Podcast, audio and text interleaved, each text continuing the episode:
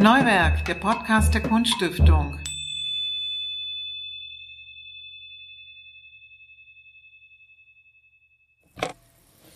Ja, herzlich willkommen zu einer neuen Folge von Neuwerk. Zu Gast ist heute die Kinderbuchillustratorin Luzi Göpfert. Ein kurzer Steckbrief zu ihr. Sie ist 1983 in Weimar zur Welt gekommen, hat ihr Abitur in Eberswalde gemacht und hat dann ein Studium an der Burg im berühmten, was muss man sagen, berühmten Bereich Spiel- und Lernmitteldesign bei Karin Schmidt-Ruland absolviert. Seit über zehn Jahren arbeitet sie als Illustratorin mit zahllosen, zahllosen Veröffentlichungen für Kinder, vom Kindernähbuch bis zum Hedstetter, bis zur Hedstetter Feuermaschine.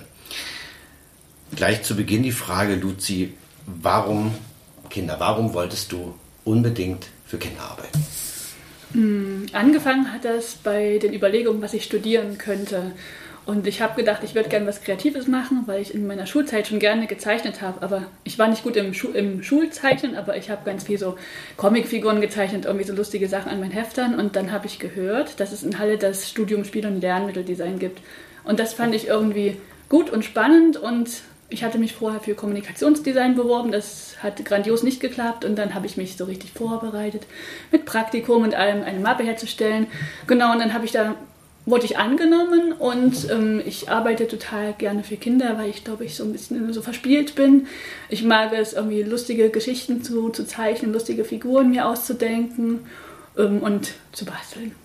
Was erwarten Kinder eigentlich von einem Buch oder von einem Spielzeug? Damit habt ihr euch in dem Studiengang sehr intensiv auch beschäftigt. Ja, na, Kinder erwarten, dass es Spaß macht, dass sie verstehen, worum es geht und dass sie ähm, dass sie unterhalten werden. Und mhm. ich finde, das ist was, was man lernen muss und was man dann, ich bin jetzt selber Mutter seit drei Jahren, was man als Eltern dann nochmal aus einer ganz anderen Perspektive kennenlernt, weil im Studium lernt man so viel auch Theorie und denkt sich so, wie die Kinder das vielleicht denken könnten und wenn man dann selber Sachen sich ausdenkt und entwickelt, merkt man, man hat ganz schön kompliziert gedacht. Und so bin ich auch dazu gekommen, dass ich Kindern Sachen erklären will und vereinfacht erklären will, weil ich finde, viele Sachen aus der Erwachsenenwelt werden den Kindern nicht gut erklärt und meine Mission ist, den Kindern die Dinge in ihrer Sprache zu erklären, so dass sie das verstehen. Wie belehrend darf man da sein? Gar nicht, natürlich, ja. nur so hintenrum belehrend. Mhm. Das ist ja manchmal schwierig, ne? weil man dann immer, wenn man das so liest, ein Kinderbuch für Erwachsene, man sieht natürlich die Absicht und äh, merkt dann, wohin es gehen soll, aber ähm, es muss dennoch spielerisch sein, oder? Ja, und ich finde, das kann gut durch Humor geschafft werden, dass man irgendwie Dinge zum Teil überspitzt oder Beispiele bringt, die nah an den Kindern dran sind, aber sie nicht direkt irgendwie, also wo die Kinder abstrahieren können, das könnte auch ich sein, aber dass man nicht sagt, du darfst nicht, sondern man ähm, zeigt das ja hm. hintenrum. Was war das für ein Studium ähm, an der Burg? Wie muss man sich das vorstellen? Wie habt ihr da gearbeitet? Das ist ja ein relativ seltener Studiengang, der gar nicht überall angeboten wird, glaube ich, oder? Ist das, ist das einzigartig in Halle oder? Ähm, nee, das gibt es in Sonneberg als FH-Studium und in Indien gibt es eine Partneruni und in China auch. Und in Indien war ich auch zum Austauschstudium. Das ich gelesen, ja. Genau, das war spannend, so noch eine ganz andere Herangehensweise kennenzulernen, weil die Inder ja ganz andere Bedürfnisse haben als die, die deutschen Kinder. Genau, aber das Studium, das ist doch also es ist schon sehr praxisorientiert. Man lernt erstmal so künstlerisches Handwerkzeug, man lernt zu zeichnen, Methoden zu bauen, Formsprache, was Farben bedeuten, wie man so Dinge einsetzt. Man lernt Kinderpsychologie kennen, Altenpsychologie, man lernt was über Ergonomie. Also es ist so, man wird rundherum ausgebildet, alles ums Thema Spiel, weil ja auch Erwachsene spielen. Und ähm, für mich sind aber Kinder in den Vordergrund gerückt. Mhm. Nun habe ich selber Kinder und äh, habe auch natürlich diesen unglaublichen Markt im Blick, den es, äh, den es da gibt, der sich ja unglaublich äh, entwickelt hat in den letzten äh, Jahren. Vor allen Dingen auch äh, vom Design her und äh, sozusagen von den Ansätzen her. Es gibt unglaublich viele ähm, Spielzeuge, unterschiedliche Ansätze, unterschiedliche Methoden und so weiter. Wie nimmst du das wahr? Na, also ich finde toll, was es inzwischen gibt, aber ich finde, es ist auch eine Herausforderung, das zu finden, was man wirklich braucht und was dem Kind gut tut. Weil ich finde, es gibt auch viel, viele Dinge, die irgendwie unnütz sind, die irgendwie bunt und grell und laut sind und wo ich finde, dass Kinder irgendwie nicht wirklich was lernen. Aber es gibt auch total tolle Produkte, die jetzt die bewusst Materialien verwenden, die Kindern gut tun, die bewusst äh, Lernen vermitteln, wo Kinder haptische Erfahrungen machen dürfen, die sehr dezent gestaltet sind oder so gestaltet sind, dass Kinder wirklich was damit anfangen können und wo die Fantasie angeregt wird. Aber ich merke das selber als, als Mutter auch, man ist ähm, herausgefordert, Zeit damit zu verbringen, Dinge auszusuchen, die man, die man wirklich haben will. Welche Vorbilder hast du für deine eigene Arbeit gefunden? Wir reden über den Markt und die Möglichkeiten, auch im Buchsektor ist, ist das ja so, dass es unglaublich viel gibt. Was war für dich wichtig in der Orientierung, was du machen wolltest? Während meines Studiums fand ich den Italiener Bruno Monari ziemlich spannend. Der hat ähm, für Kinder ein sehr reduziertes Design gemacht und viel Kinder angeregt, Fantasie zu entwickeln und zu spinnen und zu spielen und ähm, ja, Dinge zu abstrahieren. Und ähm, illustrativ bin ich eigentlich total breit gestellt. Also ich habe ganz viel geguckt, ganz viel Bücher gesammelt. Ich war auch in Italien immer zur Buchmesse und habe dort wie wild Bücher gekauft und, und ähm, Leute beguckt. Und jetzt in Zeiten von Instagram ist ja vieles möglich. Und ich kann nicht sagen, es gibt wirklich ein Vorbild, aber ich sauge so auf, was, was die Leute in der ganzen Welt illustrieren. Und ja, genau. Und dadurch, dass ich auch auf den Buchmessen bin, lernt man sich auch kennen und man spricht, wie wer arbeitet und kriegt dadurch so neue Ideen, was man vielleicht mal ausprobieren könnte. Mhm. Mhm. Ja, so. Aber das ist ja, das ist ja wirklich toll. Und ähm, wenn man sich ähm, das überlegt ähm, oder sich, sich das anschaut, das sind ja ähm, auch Bücher, ähm, die sehr, ähm, ja, wie soll man sagen, das sind Figuren, die, die sehr, die sehr äh, kindgerecht sind, die sind sehr rund, die sind sehr prall, die sind sehr, sehr irgendwie äh, so das finde ich, finde ich ganz großartig, wie das, wie du das so anlegst und wie die, wie die so, wie die so herkommen. Und trotzdem haben, haben sie natürlich auch eine gewisse Abstraktion und so. Ne? Ja, ja, ja, danke. Das ist ähm, gut, das ist immer gut, das ja. zu hören. Das ähm, hat sich so entwickelt. Ich habe schon, ähm, ja, als ich mit Studien, mit, mit, äh, als ich mit Studieren angefangen habe, habe ich immer so ein Skizzenbuch gehabt. Und das hat mich so durch meine ganzen Tage und Monate und Wochen und alle Erlebnisse begleitet. Und ich habe angefangen, alle möglichen Ereignisse festzuhalten und auch rumzuprobieren. Und so hat sich, glaube ich, so ein Stil entwickelt, der irgendwie sich immer auch wieder verändert und weiterentwickelt. Und ähm, ja, jetzt bin ich inzwischen bei einer ganz klaren Linie. Und früher war das so, dass man am Anfang nicht, nicht so richtig was erkannt hat in meinen Zeichnungen. Und ähm, genau, aber durch Praxisbezug und dann erste ähm, Realprojekte mit Verlagen hat sich dann so ein bisschen noch meine Art verändert, sodass es jetzt diese knuffigen, aber immer noch lustigen Figuren sind, die nicht mehr ganz so schräg wie am Anfang sind, weil das die Verlage immer zu verrückt fanden. Ah, okay. Aber ähm, genau. Zu verrückt. Eine Mischung, ja, die haben so einen irren Blick gehabt. Das, das wurde immer bemängelt. Irrer Blick. Ja. Okay. Was sagen die Kinder selber dazu? Also das sind ja die größten Kritiker natürlich, ist, ist ja die, für die es gemacht ist. Oder sind ja. ja die, für die es gemacht ist? Ja, also es gibt Kinder, die gar nichts damit anfangen können. Mhm. Und es gibt auch viele Kinder gerade jetzt, die das gut finden. Bei dem mhm. Stil, bei dem ich jetzt bin, das ist was, der allen Kindern gefällt. Und ähm, genau, mein Sohn, mein schärfster Kritiker, ich teste immer, ob er erkennt, was es ist. Mhm. Und wenn er es erkennt, dann ist es gut.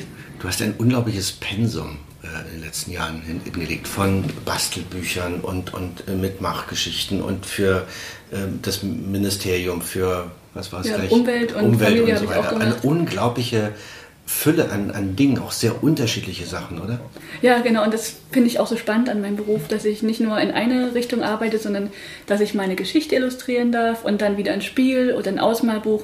Und dadurch bleibe ich immer irgendwie ähm, abwechslungsreich und kann auch mal so neue Techniken ausprobieren, weil ein Ausmalbuch doch eine andere Sache ist als ein illustriertes Kinderbuch, was in dem ich dann zum Beispiel Kinderbuch darf ich eher malerisch arbeiten und bei einem Ausmalbuch, das ist halt so klare Außenlinien, erkennbare Figur, so wenig wie möglich in der Figur drin und das ja, ich mag das sehr auch ähm, inhaltlich, dass ich irgendwie über ganz viel Bescheid weiß, so gefährliches Halbwissen. Ich kann theoretisch gut schnitzen und, und nähen und ähm, weiß Bescheid über Tiere aus aller Welt. Ja, aber du bist ja auch äh, eine äh, unglaublich tiefgründige Rechercheurin. Ja? Also die Dinge, äh, mit denen du dich beschäftigst, da muss man ja viel wissen, muss sehr viel. Ich habe ja Literaturlisten gelesen zu manchen Büchern, die waren ja doch sehr, sehr, sehr lang und sehr, sehr üppig und so weiter. Also das kommt ja dann noch dazu. Ja, also, das finde ich auch das, was spannend ist, dass ich eintauche in die Themen. Genau, und das dann aber wiederum diese Erwachsenensprache runterzubrechen, dass Kinder auch wirklich was mitnehmen können. Das ist so. Mhm wie ich vorhin gesagt habe, das ist dann so meine Aufgabe, dass ich wirklich auch fundiertes Wissen habe, was, ähm, ja, was ich dann runterbreche.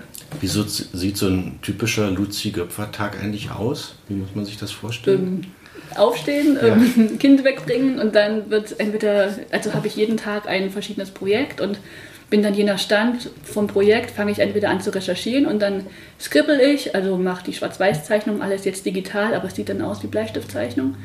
Und dann ist ganz viel Kontakt mit Verlagen, Telefonieren, Videokonferenzen und dann wird irgendwann ausgemalt. Das ist dann der schöne Teil, wenn dann Hörspiel gehört, wenn ich dann Hörspiel hören kann und ähm, entspannt vor mich hin zeichne. Das klingt sehr glücklich. Ja, ist es auch. Ist es auch ja.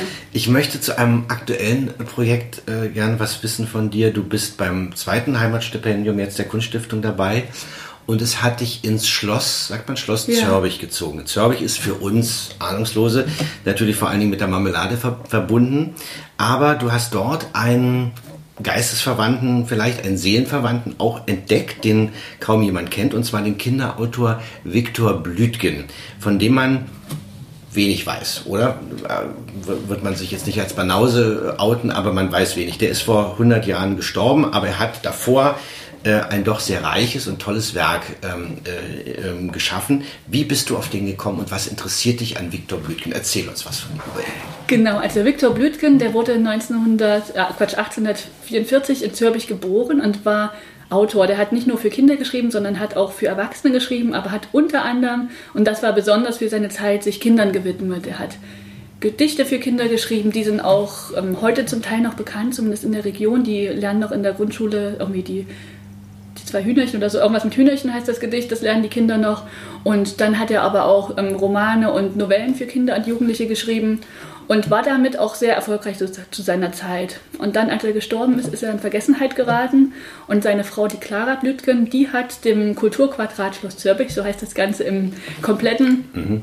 ähm, den Nachlass von Viktor Blütgen und sich selbst vermacht. Und der Nachlass beinhaltet so alte Handschriften, Originaltexte, Bücher, Erstwerke, Fotos, die total toll sind. Und Genau, und der Viktor Blütgen, der wird in dem Museum vorgestellt und ähm, es gibt, gab so einen Raum. Das Museum wird gerade umge umgebaut, deswegen sage ich gab. Also es gab so einen Raum, da war eine Büste von ihm und es war so ein bisschen eingerichtet mit Dingen aus seinem Leben. Und ähm, genau, da habe ich dann angefangen, so ein bisschen zu recherchieren, was von ihm auf leichten Wege findbar war und habe mich in seine Sprache, die irgendwie sehr heiter war, verliebt in die Themen seiner Gedichte und Geschichten, die doch immer noch aktuell sind. Er schreibt zum Beispiel jetzt seine Märchennovellen, sind, gehen um Mut, um Freundschaft, um Hass, um Kämpfe, um Versöhnung, um Eitelkeit. Und ähm, ich habe gemerkt, dass der noch ganz schön aktuell ist, obwohl er so lange schon nicht mehr da ist.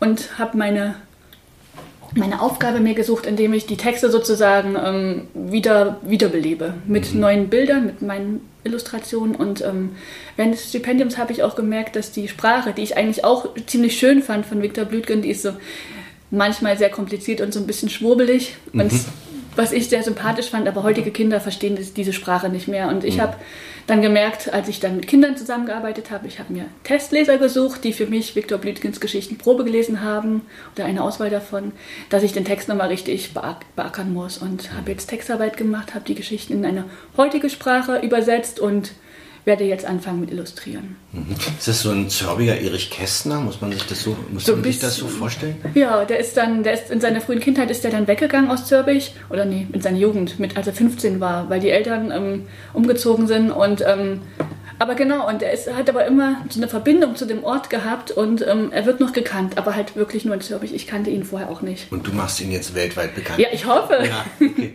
Welche Rolle spielt seine Frau? Also eine Frau, äh, Clara heißt sie, glaube ich. Genau. Äh, Clara Blütgen.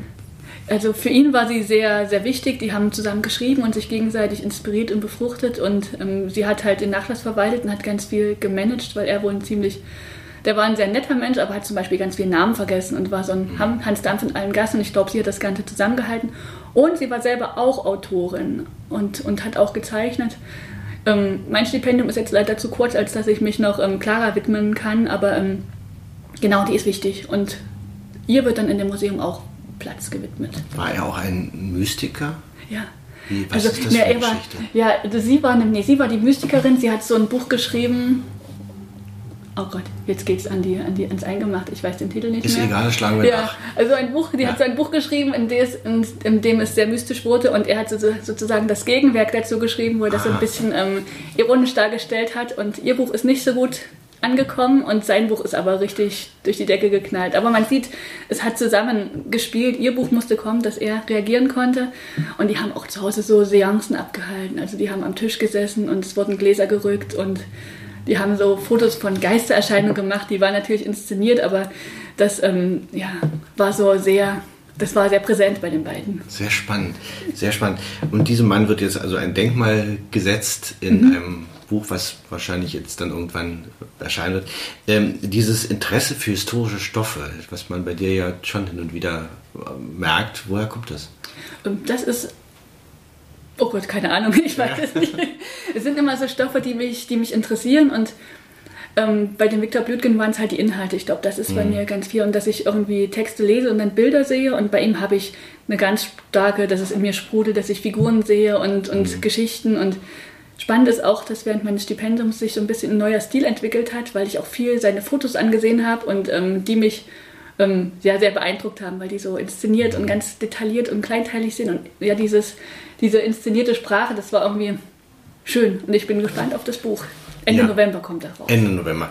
Ähm, Viktor Blütgen hat auch Gedichte und Geschichten vor allem zu Tieren geschrieben, glaube ich. Genau. Das gibt auch, da gibt es auch noch so eine Verbindung, die genau. ihr vielleicht dann habt. Ja, also ich mag auch total gern Tiere, also lustige Tiere mhm. zu zeichnen. Das war gerade am Anfang, als ich meine Karriere gestartet habe, so mein, mein Erkennungsmerkmal, die Luzi Göpfert mit den lustigen Tieren. Und der hat zum Beispiel das Schneckenlied geschrieben, also ein Gedicht über eine Schnecke, wer alles mitreitet. Und mhm. die Hühnerchen hat er beschrieben und ja, ganz viele so Tiere, die auch Kinder kennen. Also sind keine abgefahrenen Tiere, sondern so, so nahe Tiere. Und das ist hat mich auch, das war eigentlich so das Erste, dass ich ihn so gern hatte, weil, weil die Tiere so toll waren. Du lebst ja nun schon eine ganze Zeit in Halle und ja. ähm, das Stipendium heißt Heimatstipendium, also Heimat natürlich als Heimathorizont, als geistiger äh, Raum und so weiter und so fort. Was ist eigentlich das Tolle an Sachsen-Anhalt? Warum bist du da so gern? Mm, na, ich finde in Sachsen-Anhalt, man muss ein bisschen warm werden mit der Mentalität, aber wenn man angekommen ist, dann ist es ein total herzliches Völkchen und ich mag in Halle, dass es, finde ich, genau die richtige Größe hat und man hat die Mischung aus alten, vermoschten Häusern und aus neuen Häusern. Man gibt so viele Ecken, es gibt dann die Neubausiedlungen und man ist auch schnell in der Natur. Es gibt so viel Kunst und Kultur, das ist irgendwie perfekt für mich. Mhm. Mhm. Okay, ja, schöne Antwort. Ähm, ein Buch, was 2014 entstanden ist, äh, auf das möchte ich nochmal kommen, weil mich das äh, unglaublich berührt hat, die Geschichte auch. Also diese, es ist eine wahre Geschichte. Es geht ähm, um einen roten Ballon, einen Luftballon, mhm. der äh, zu Zeiten ähm, des Eisernen Vorhangs von der Schweiz in die DDR geflogen sein soll. Ich frage sein soll, weil ich muss fragen, ob die Geschichte auch wirklich stimmt. Du wirst du gleich was zu sagen. Und es geht um das Mädchen Katrin, das ihn hat steigen lassen in der Schweiz und ein anderes Mädchen namens Johanna in Beutzenburg an der Elbe ihn gefunden hat. Und aus dieser Geschichte entsteht äh, eine Brieffreundschaft, die die beiden verbindet. So, erste Frage. Man kann sich das ja kaum vorstellen. Ein Ballon fliegt von der Schweiz unbeschädigt bis dorthin und es kommt diese ganz romantische, wunderbare, fantastische Geschichte zustande. Wie bist du auf diese Geschichte gestoßen? Ich kenne einen, mit dem habe ich mal in Berlin zusammen gewohnt, der Clemens. Und der hat mir die Geschichte erzählt und hat gesagt, Luzi, die Geschichte, die ist so toll, da musst du was draus machen. Und ähm, genau, und er hat nämlich eine Freundin, gehabt oder hat sie immer noch, die Johanna. Und die hat ihm von ihrer Brieffreundschaft erzählt mit der, mit der Katrin. Und ähm, genau, und er hat mir die Geschichte erzählt und ich habe mich für das Stipendium beworben, bin nebenbei mit den Mädels in Kontakt getreten, habe das Mädchen aus Berlin, in Berlin hat die damals, hat die gewohnt? Ja, hat in Berlin gewohnt und ähm, habe sie getroffen, die Johanna, und das war total toll. Die hat mir dann Briefe gezeigt, die Katrin ihr geschrieben hat und hat von diesem Ballon erzählt und von Dingen, die damals in den Briefen zusätzlich enthalten waren, irgendwie Buntstifte und Fotos und irgendwelche Aufkleber und die Briefe waren liebevoll gestaltet mit irgendwelchen Bildern drauf. Und genau, und die beiden schreiben immer noch. Aha. Und, ja. Das heißt also, in dem Ballon war ein Brief drin. Genau, das, das war muss so. Man dazu sagen, es war der klassische versteht. Mhm. Brieffreundschaftsballon. Ein Ballon mit einer Karte unten dran. Da stand, ich bin ähm, Katrin aus der Schweiz und suche eine Brieffreundin. Und dann hat sie den Ballon losgeschickt und der Ballon ist dann bis zu Johanna geflogen. Und mhm. genau, die Opa hat den aus einem, aus einem Ast rausgefummelt und hat ihn ihr gegeben. Und dann ist tatsächlich diese Brieffreundschaft entstanden. Und Johanna konnte am Anfang noch nicht schreiben, da hat die Mama das übernommen. Mhm. Und dann, als Johanna selber schreiben konnte, dann ist sozusagen, haben die Mädchen selber Kontakt gehalten. Die waren unterschiedlich alt? Genau, genau die Katrin war zwei Jahre älter. Mhm. Die war schon in der Schule und hat, das war sozusagen eins ihrer ersten Schreibexperimente, die sie gemacht hat. Und, ja. Haben die beiden sich je getroffen? Ähm, ja, auf der Hochzeit von Katrin, das war vor, inzwischen ist es schon ein paar Jahre her, irgendwie vor, keine Ahnung, fünf oder sechs Jahren. Und, ähm, aber vorher nicht, die haben es immer wieder versucht und ähm, jeder hat für sich in ihrem Leben zu tun gehabt und dann Katrins Hochzeit war dann der Anlass. Worüber haben die sich ausgetauscht? Du hast in also den Recherchematerialien sind einige Briefe ähm, abge Genau. abgedruckt. Davon, worum geht es da in diesen Briefen? Darum ging es um also Kindersachen. Ich gehe jetzt in die dritte Klasse, meine Lieblingsfächer sind Sport und Mathe oder sowas. Und dann später ging es dann um, ja, um Klassen, Klassenkameraden, Klassenkameradinnen und ähm, der ist doof und die ist nicht doof. Und dann ähm, genau ging es irgendwann ums Studium, dass die eine überlegt hat zu studieren und die andere dann auch erzählt, was ihr, ihre Lebenspläne sind. Und dann waren es zum Teil so Urlaubspostkarten und als die, ach genau, und politisch auch, dann irgendwie ging es darum, was sie gut finden. Die waren beide, glaube ich, so, so linksgrün und haben dann so ihre Lebensideale miteinander geteilt. Und das war schön, schön das zu lesen, toll, da einzutauchen in diese Sprache. Und man hat auch richtig in den Briefen gemerkt, dass die Kinder älter geworden sind, dass es am Anfang so sehr kindliche Themen waren. Und am Ende ja, haben zwei erwachsene Frauen miteinander geschrieben. Hm, Das heißt, du begleitest sie nach wie vor? Also oder, oder hast Kontakt immer noch? Nee, ich, so ähm, also ich habe gelegentlich Kontakt, wenn irgendwas rund um das ähm, Buch passiert. Ich habe das irgendwann, weil ich einen Verlag gesucht habe und leider keinen gefunden habe, habe ich das bei Amazon selber reingestellt und habe dann beiden Bescheid gesagt, dass es das Buch jetzt bei Amazon sozusagen Ja. als Print on Demand zu kaufen gibt und werd- jetzt werde ich das Interview wahrscheinlich den beiden mitteilen, dass es das gibt und so sind es dann wieder ein paar Möglichkeiten, um mal Das ist kurz äh, auszutauschen. verwunderlich, dass da kein Verlag sich findet für so eine tolle Geschichte. Äh, Das Hm. Ja. ist für, für kleine Kinder gedacht gewesen. Also für Genau. ich, ab, ab vier habe ich gelesen, kann Genau. das sein? Wie erklärt man Vierjährigen, ich, wie gesagt, ich habe selber Vierjährige, wie erklärt man Vierjährige diese Situation von damals? Also die geschlossene Welt, die verriegelte Welt, der eiserne Vorhang, man kann von da nicht nach da. Wie, wie, hast du das gemacht? Ich hab, ähm, bin eigentlich gar nicht so doll auf das Thema eingegangen, weil mein Hauptthema war die Freundschaft, die zwischen den beiden Mädchen entstanden Ja. ist. Und ich habe die Trennung Deutschlands durch einen großen Zaun dargestellt, der sozusagen ver verhindert, dass man von einer auf die andere Seite wechseln kann. Und habe sozusagen, der Buch, das Buch soll ein Anla- Anlass sein, mit Kindern über dieses Thema zu sprechen, wenn man möchte.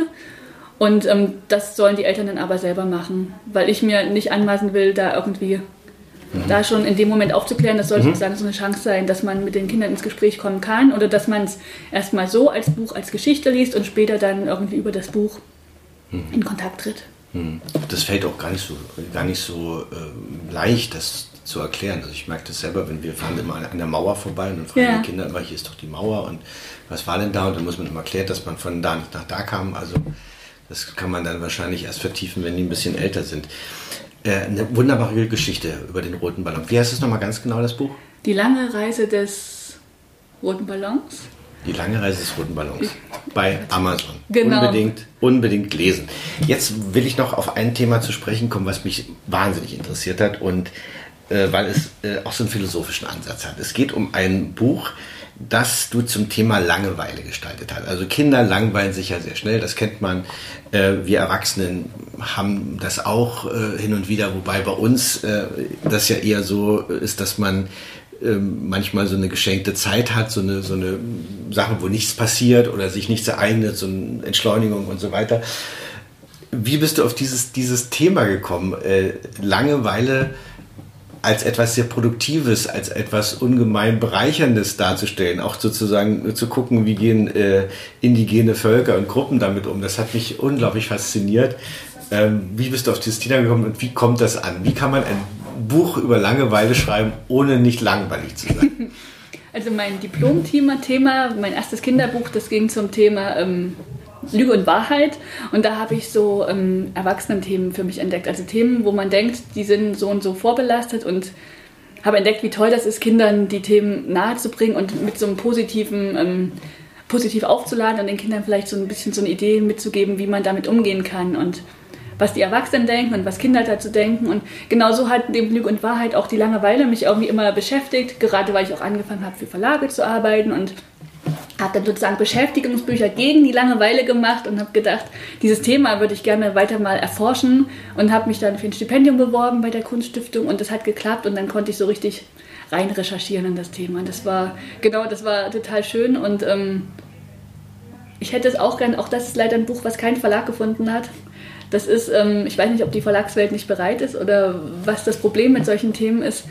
Ähm, genau, ich, vielleicht hätte es noch ein bisschen mehr Arbeit gebraucht. Jetzt im Nachhinein denke ich, dass ich vielleicht noch ein bisschen mehr Spiele hätte bringen können. Also sozusagen der Mehrwert über das Theoretische hinaus, dass man noch sagt, okay, und dann könnt ihr zum Beispiel das und das machen. Ich, ihr bekommt hier zehn Spielideen mit, wie ihr anfangen könnt, die Langeweile zu bekämpfen. Obwohl man es ja eigentlich nicht machen soll. Ne? Man muss ja auch die Langeweile aushalten. Muss sie aushalten. Das merke ich auch bei meinem Ja. Kind, dass das Und ich dachte ja immer, das stimmt eben nicht, dass die Langeweile still ist. Ist sie ja gar nicht. Nee. Sondern in, in den Büchern von Luzi Göpfert hat die lange, macht die Langeweile ein Geräusch. Ja, das stimmt. Ja. Das ist ein kleines Viech, was immer Genau. wild durch die Seiten hüpft und ähm, ja, quengelt und nervt und, und die Leute behängt. Und, und ja, genau. Für, für mich sieht Langeweile so aus, das Tierchen. Ja, also, also was, die Langeweile hat, hat, ein, hat einen Ton, macht ein Geräusch. Wie gehst du überhaupt mit Geräuschen in deinen Büchern um? Ähm, am Gibt's Anfang. so Uff, Stöhn, Keuch? Gibt's das? Leider nicht mehr, leider Nee, nicht mehr. Das okay. war meine Anfangszeit, da durfte ich viel, also als ich komplett die Bücher selber gemacht habe, durfte ich viel so ähm, Uff und Stöhn und Ach und Huch und keine Ahnung Mhm. mit reinbringen. Und jetzt gibt es das gar nicht mehr so. Aber es wäre eine Idee, mal wieder die Ja. Geräuschsprechblasen zu aktivieren. Das ist ja auch eine Kulturgeschichte, ja, Ja. Comic-Geräusche oder Zeichnungsgeräusche, wie man Illustrationsgeräusche, die ja jeder kennt, Ja. natürlich. Das stimmt. Ähm, gibt es eigentlich für dich, was ist für dich die schönste Reaktion, die du auf eine Arbeit, ein Buch, eine Illustration äh, bekommen könntest? Was, würde, was freut dich am meisten? Ähm, Ich hatte das neulich bei der Eröffnung von der Heimat-Horizonte-Ausstellung. Da war ein Mädchen, was Autogrammjägerin war. Und die hat von allen äh, Künstlerinnen und Künstlern hat die ähm, Unterschriften gesammelt. Und ich habe gesagt, ich male ihren Pinguin.